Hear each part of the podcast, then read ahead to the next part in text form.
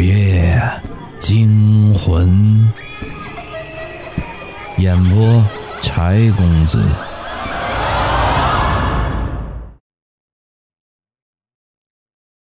今天的故事叫《寻魂启事》。徐璐是一个路痴，即便名字里带一个“路”字，仍然改变不了他的本质。作为学校里的著名路痴。徐璐吃的程度和方式也是有所不同的。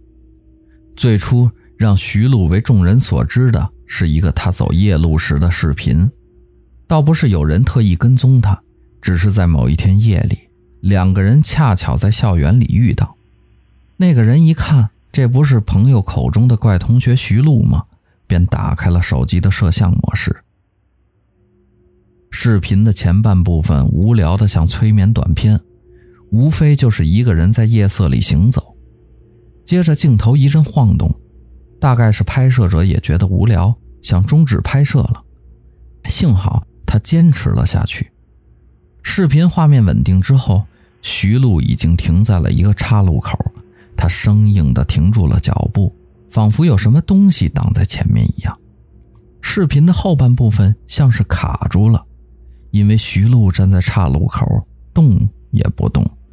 也许是在和那个东西对峙着。人群中爆发出一阵笑声，大家都在议论徐璐这个神级路痴。只有一个人在不停地抹着额头上的冷汗，这个人叫张玉。他显然看出了徐璐绝非是犯了路痴。徐璐来这所大学一个多月了。回寝室的路少说也走了上百遍，何况岔路口的左侧是一块布告栏，绕过布告栏下十来级台阶儿就是第三教学楼，而岔路口的前方是水泥平地，谁会在这种地方迷路呢？张玉还注意到，徐璐停在那块布告栏旁时，双腿晃了几下，像是有什么东西滚了过来，撞在了他的双腿上。张宇没有把自己的发现说出来，因为那样做只会得到两个结果：让学校陷入恐慌，或者被人当成神经病。回寝室的路上，他回忆起视频里的点点滴滴，脸上阴晴不定。这次让他心神不宁的是那次镜头的晃动。按照众人的说法，那是拍摄者想停止拍摄引起的。本来张玉也这么认为，可这一回想，便觉得其中有些蹊跷。镜头一上一下晃动着，暗含着某种规律。那会儿正刮着大风，水泥地上的树影不停地晃动着，镜头似乎跟着某棵树的影子在动。这就奇怪了，那个人要拍的人是徐璐，怎么中途转过去拍树了呢？除非在那一刻出现了某样东西，比徐璐更有拍摄的价值。那是什么呢？张玉赶紧跑回寝室，打开电脑，进入学校论坛，点开了那个播放量不断上涨的视频。他小心翼翼地快进着，生怕错过什么。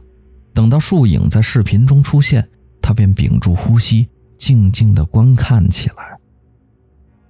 树影中似乎藏着一个人，说不清那是不是人，就裹在树的枝叶中，随风来回晃动。树影摇曳的越来越快，风也越来越大。终于，那个东西被劲风从树上甩了下去，摔向徐璐。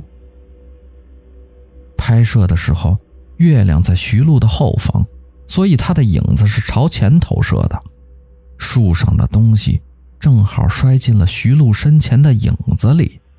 这时候，徐璐停下脚步，然后视频里的画面就没有动弹过了。这样一来，视频中的诡异之处就都说得通了。奇怪的是，整个过程中，徐璐相当淡定，好像早有预料。或许他认识那个能站在树上或者挂在树上的东西。他和他每晚都相遇于此。他可能是站着的，也可能像个球一样滚到徐璐的脚边。视频的最后几秒，徐璐终于动了，他没有挪动脚步，只是把脑袋扭向左边，看向那块布告栏。他的影子跟着扭过去，而藏在影子里的怪东西似乎也动了。正当张玉想看清楚那个东西在做什么动作时，视频一黑，后面再也没有画面出现了。拍摄者选择在这个时候终止录像，这其中藏着一种很危险的信息。可以肯定的是，拍摄者是一个相当有耐心的人。视频的前半部分，徐璐一直是慢走的状态，到了后半部分。他连走都不走了，变成了静止的状态。而这两个最无聊的阶段，拍摄者都没有摁下停止键。那么，他为什么会在那个东西有所动作的时候放弃继续跟拍呢？也许是有什么东西威胁到他的安全了，这很有可能。试想一下。当一阵猛烈的风把树上某种怪东西甩到徐璐的影子里时，也有其他什么东西被甩进了拍摄者的影子里。拍摄者把所有的注意力都放在摇曳的树影以及怪怪的徐璐身上，没有察觉到身下影子的变化。当他看见徐璐影子里的那个东西动起来，也许他身下。也有个东西在蠢蠢欲动，于是吓得落荒而逃。视频在关键之处断了，这让张玉的心像被抓挠般难受。他去食堂吃了一顿无味的晚餐，然后垂头丧气地在操场上散步。当他看见徐璐就站在不远处时，瞬间一扫颓气，变得精神焕发起来。徐璐站在一块布告栏的旁边。等等，在那个古怪的视频中，他不也是在第三教学楼的布告栏边长久驻足吗？张玉走向徐璐，假装看布告栏上的校刊，却在暗中观察徐璐。结果他一走到布告栏前就傻眼了，因为他面对的是布告栏的反面，上面空空如也。光滑的玻璃面只反射出一个模糊的人影来，可是徐璐却看得聚精会神，这难道不奇怪吗？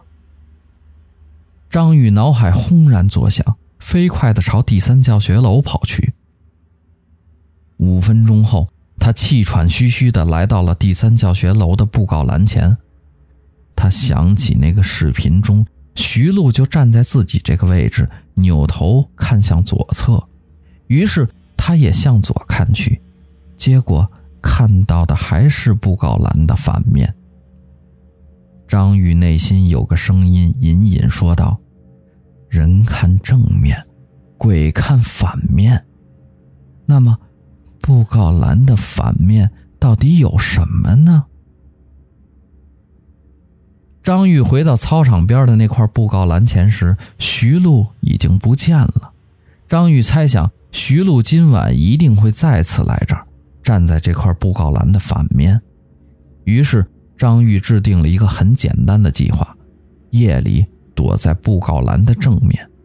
既然那个视频在关键之处被掐断了，那么就让自己来窥探后续的内容吧。到了夜里。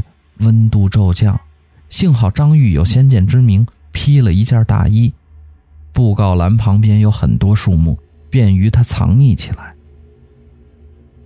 这一等就等到整座学校都沉睡了，失去了声息。打着哈欠的张玉在听到久违的脚步声时，终于来了精神，奋力地瞪大了眼睛。他不敢伸出脑袋去看个仔细，怕过早的暴露了。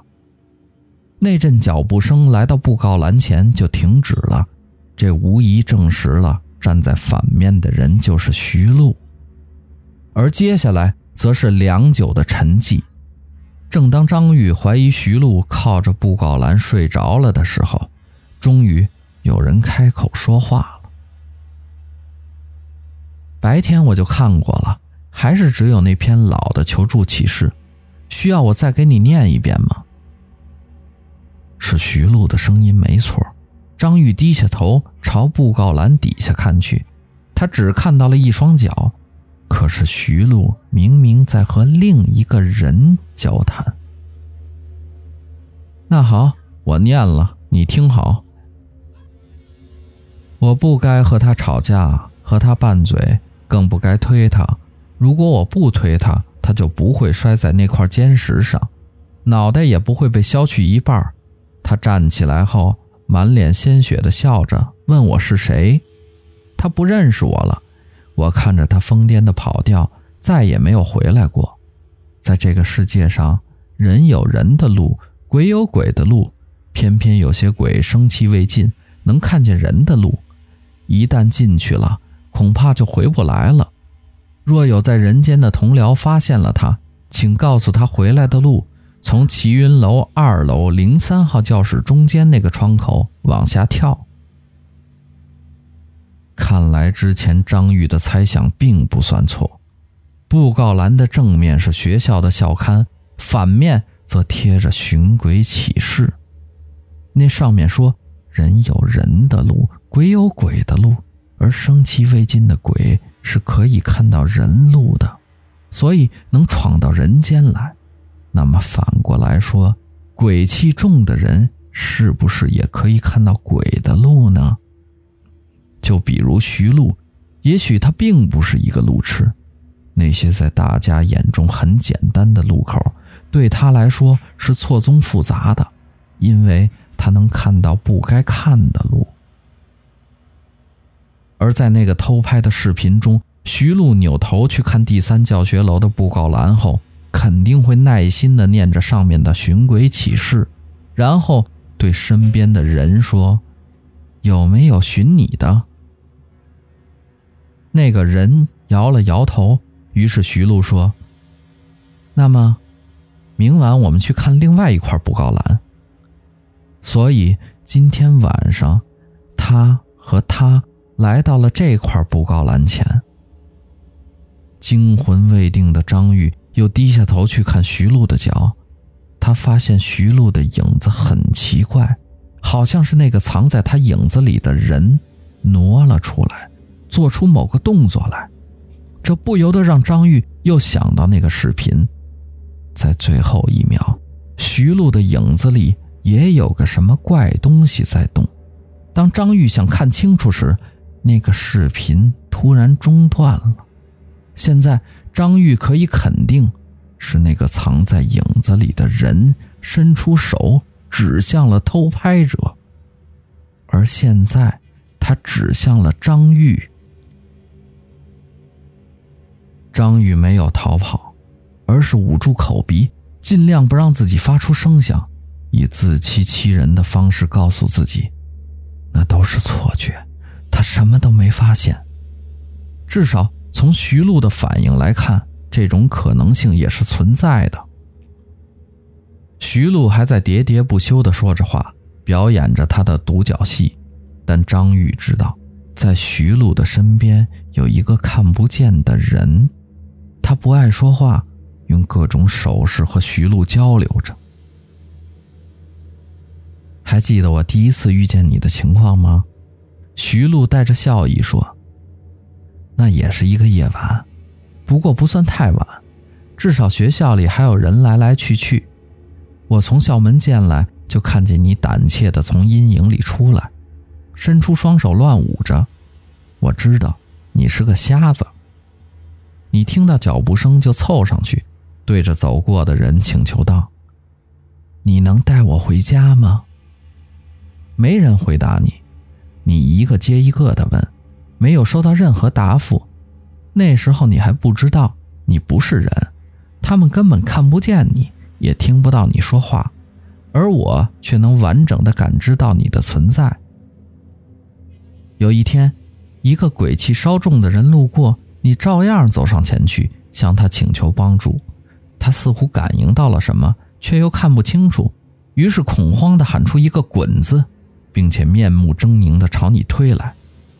他吓到你了，从此你只敢躲在树上，藏得高高的，再也不敢随意和人交流，直到我找到了你。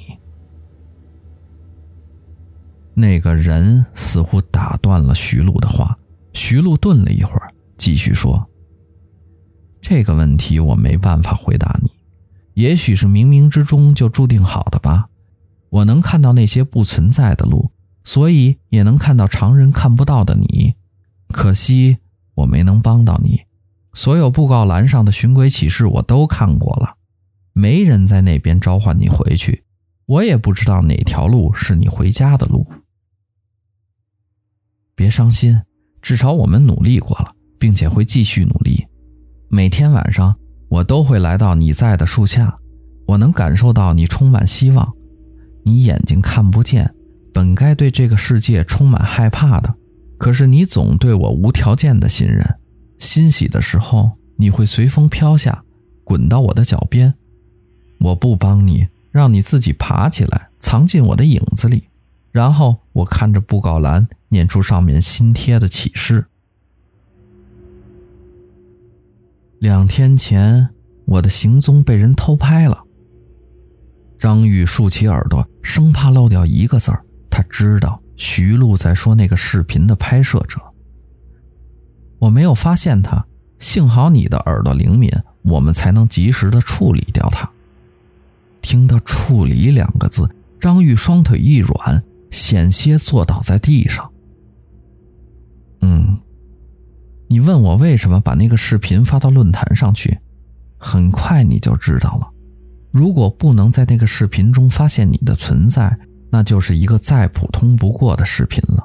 而能看到你影子的人，要么是你的同类，要么是带鬼气的人。当然，极为聪明的人也能看出其中的诡异之处。不过，聪明人都活不太久，就像那个偷拍者，那个视频就是一个召集令。然后张宇听到周围响起了阵阵悉悉索索的声音，继而变成了经久不绝的脚步声。那些脚步声有的是从大路上传来的，有的是从泥土里钻出来的，还有的是贴着张玉的身旁响起来的。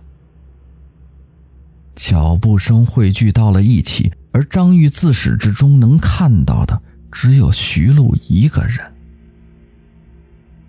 好吧，他们都不认识你。接着，那阵杂乱的脚步声又响了起来，几分钟后才恢复了安静。你是说那个藏在布告栏旁的人吗？张玉终于克制不住了，砰的一声。撞在了布告栏的支柱上。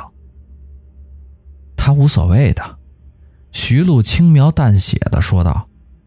张玉也不知从哪儿来的勇气，冲了出去，喊道：“为什么我无所谓？”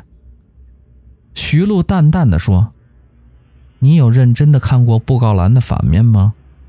请凑近些看看吧。”张玉战战兢兢的走了过去，面向布告栏。把脸凑了上去，他在玻璃上看到了自己，缺了半边脑袋的怪物。他看到自己身后站着徐璐，徐璐的身边站着一个骨瘦如柴的人，那个人的眼睛是两个空洞。他注意到布告栏上面还有一些淡黑色的字。张玉想起不久前徐璐就看着这些字儿。念着上面的寻鬼启事，我不该和他吵架，和他拌嘴，更不该推他。如果我不推他，他就不会摔在那块尖石上，脑袋也不会被削去一半。张玉瘫坐在地上，真的像一个死去的人。你捡到了这具尸体，让你能正常的生活在人间。不过，尸体的双眼对你来说是一种束缚，你能看到的东西远比现在要多得多。只是恐怕那不是你喜欢的世界。张玉恶狠狠地站起身来，奋力一拳打在了钢化玻璃上，他的脸扭曲着，内心早已是千疮百孔。一天后的傍晚，张玉拿着一张写满字的纸张，把它贴在了操场边那块布告栏的反面，纸上写着：“亲爱的原生。”张宇听徐璐说过，那个瘦骨嶙峋的人叫原生。看着后面的内容，张玉不由得念了出来：“请相信，你是一个真正的人。你在某一次意外中闯进了鬼路，被一个处心积虑想要去到人间的恶鬼夺去了肉身。当你再回到人间时，你没了身体，变成了幽灵般的存在。”长久下去，你会渐渐忘记这些事情，但请相信，这就是真相。那个抢夺你身体的人，叫张玉。张玉离开了布告栏，他相信徐璐看到这张纸时，知道上面是什么意思，也知道该怎么做。张玉心想，就让原生把这个地方当成真正的家吧，而自己。就应该回到该去的地方。